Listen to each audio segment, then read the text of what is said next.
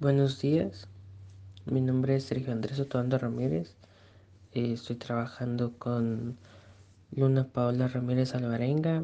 Este es el podcast del trabajo de literatura, el trabajo de comprobación de aprendizaje. Vamos a hablar de Miguel de Cervantes y William Shakespeare. Voy a hablarles sobre Miguel de Cervantes Saavedra, que fue un novelista, poeta, dramaturgo y además fue un soldado español. Está considerado la máxima figura de la literatura española y universalmente conocido por haber escrito la ingeniosa obra de Don Quijote de la Mancha. Creo que es una obra pues básica, en, es como cultura general, ya que, bueno, creo que la mayoría de escuelas, o sea, no es algo que se, ¿cómo se puede decir? No es algo que se, que sea así una obligación, pero es cultura general. Creo que es un libro que todos debemos de leer. A algunos les gusta y otros no, como cualquier novela, pero em, es cultura general. Pues escribió Don Quijote de la Mancha en 1605, bueno, entre 1605 y 1615.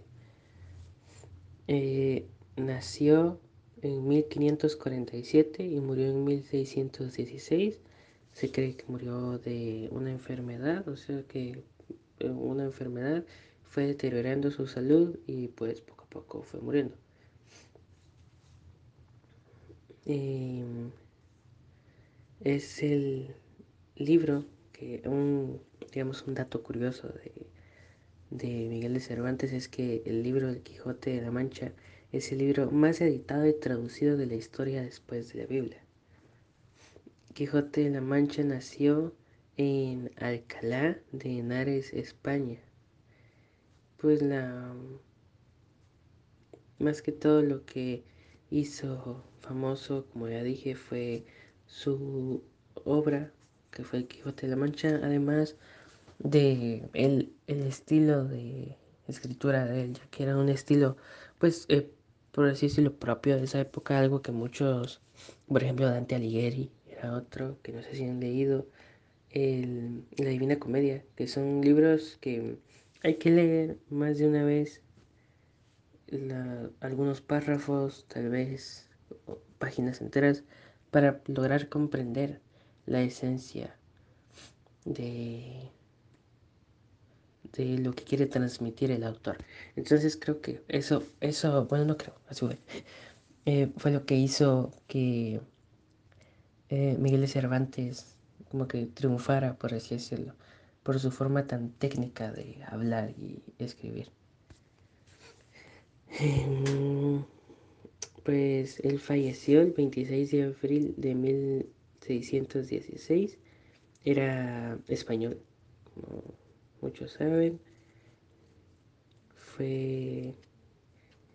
Se le considera el padre de la literatura universal, ya que es el más grande genio literario de la historia. Y su primera obra fue La Galatea novela de Cervantes en 1585.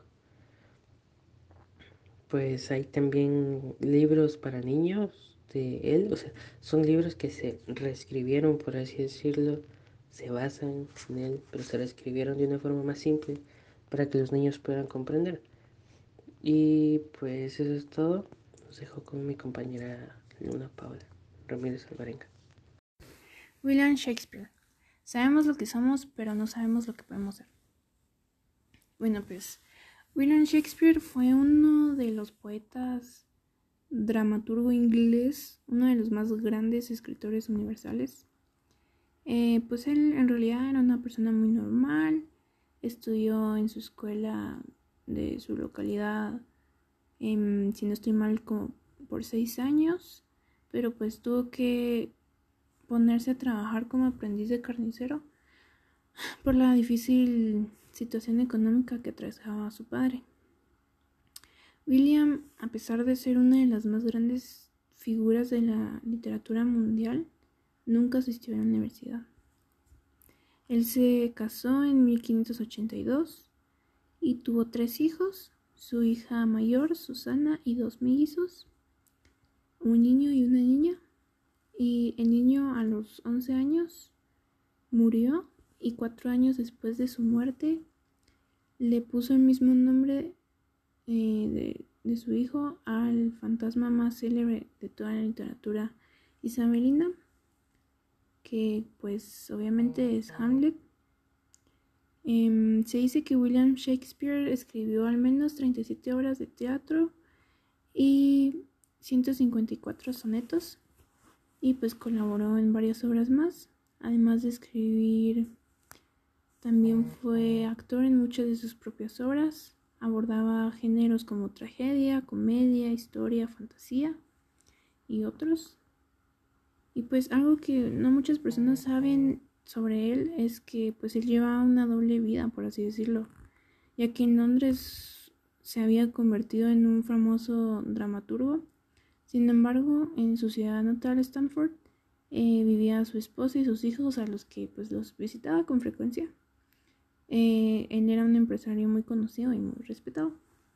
Otra cosa que se dice bastante de Shakespeare es que muchos de los, pasajes de Shakespeare podrían alimentar la creencia de que él prefería a los hombres, por así decirlo.